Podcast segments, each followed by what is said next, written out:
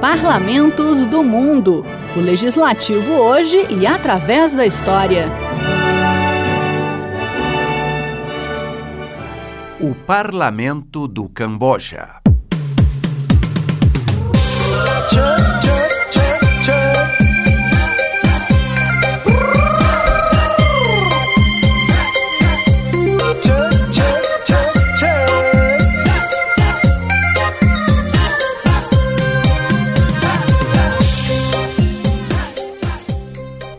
Camboja é um país do Sudeste Asiático que teve uma história conturbada e passou por uma verdadeira tragédia.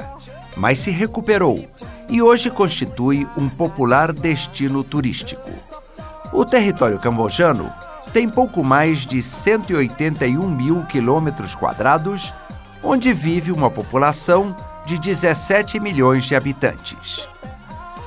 Vários reinos prosperaram no território cambojano a partir de dois mil anos atrás. Uma área muito ocupada foi o delta do rio Mekong, um dos mais importantes da Ásia. Mas o ponto alto da civilização foi o Império Khmer, que teve como centro de poder Angkor. Até hoje, a principal atração turística do país é o templo de Angkor Wat, construído no século XII. Ele era inicialmente dedicado ao deus hindu Vishnu e depois passou a ser budista.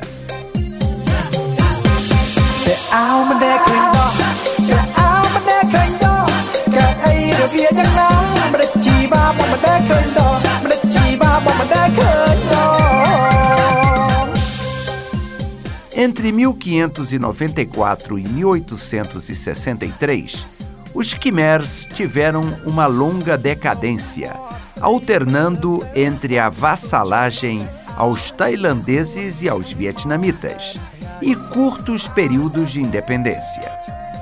Depois, o Camboja passou a ser um protetorado francês, com reis que eram submissos aos europeus. Em 1941, subiu ao trono Norodom Sihanouk, de apenas 18 anos. Os franceses pensavam que ele seria um fantoche, mas o jovem monarca declarou a independência do país em 1953. Durante a Guerra do Vietnã, iniciada na década de 1960, o Camboja procurou se manter neutro mas o território do país acabou se tornando um santuário para os comunistas vietnamitas que lutavam contra os Estados Unidos e seus aliados no Vietnã do Sul. Finalmente, em 1970, Sihanouk foi derrubado por militares pró-americanos e foi viver no exílio.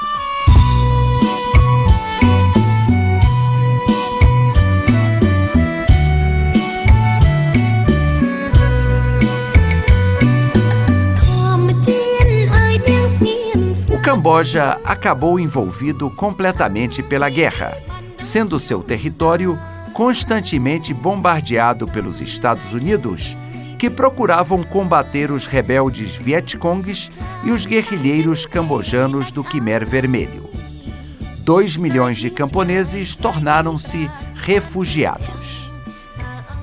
Em 1975, os guerrilheiros do Khmer Vermelho chegaram ao poder e o país passou a se chamar Campuchea Democrático.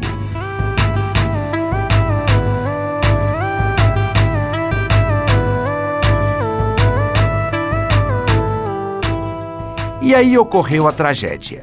O novo governo instalou uma espécie de comunismo primitivo ultra-radical, forçando a população das cidades a trabalhar no campo e destruindo todo sinal de vida moderna. Dos 8 milhões de habitantes do Camboja na época, entre 1,7 e 2 milhões morreram executados por excesso de trabalho, fome ou doenças.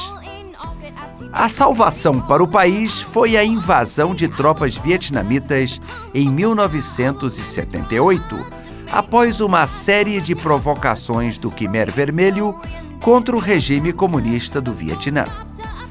Em pouco tempo foi instalado no poder um novo governo ligado aos vietnamitas, que pouco a pouco foi restabelecendo a normalidade. Em 1993, o Camboja voltou a ser uma monarquia e Norodom Sihanouk tornou-se de novo o rei.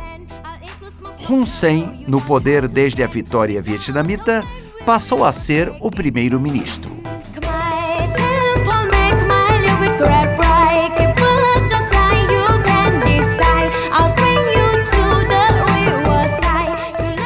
O Camboja é uma monarquia constitucional, tendo o rei como chefe de Estado. Aliás, desde que Norodom Sihanouk abdicou ao trono em 2004, o rei é seu filho Norodom Sihamoni. O país tem um sistema parlamentarista multipartidário e o poder efetivo está nas mãos do primeiro-ministro. O poder legislativo é representado pelo Senado e pela Assembleia Nacional. São 58 senadores e 123 deputados.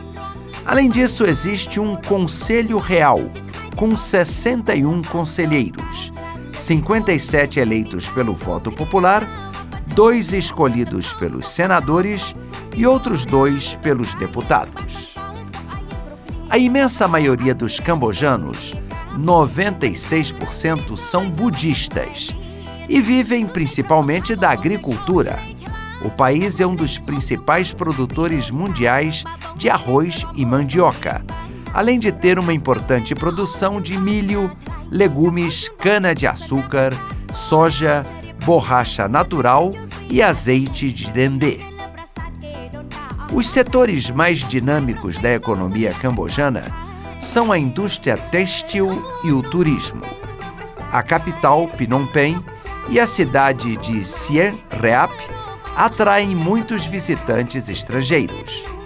Aliás, Siem Reap tem como principal chamariz o templo de Angkor Wat, sobre o qual já falamos no início. Simplesmente é o maior conjunto religioso do mundo, uma verdadeira maravilha e que dá uma ideia do esplendor da antiga civilização do Império Khmer. Além do aspecto cultural e histórico, o Camboja atrai com o turismo de aventura e a prática de esportes. Muita gente gosta de percorrer o país de bicicleta ou a cavalo, e outros preferem simplesmente a meditação em algum centro budista, buscando paz, tolerância e felicidade. Parlamentos do Mundo é um quadro redigido e apresentado por Ivan Godoy. Trabalhos técnicos Eliseu Caire.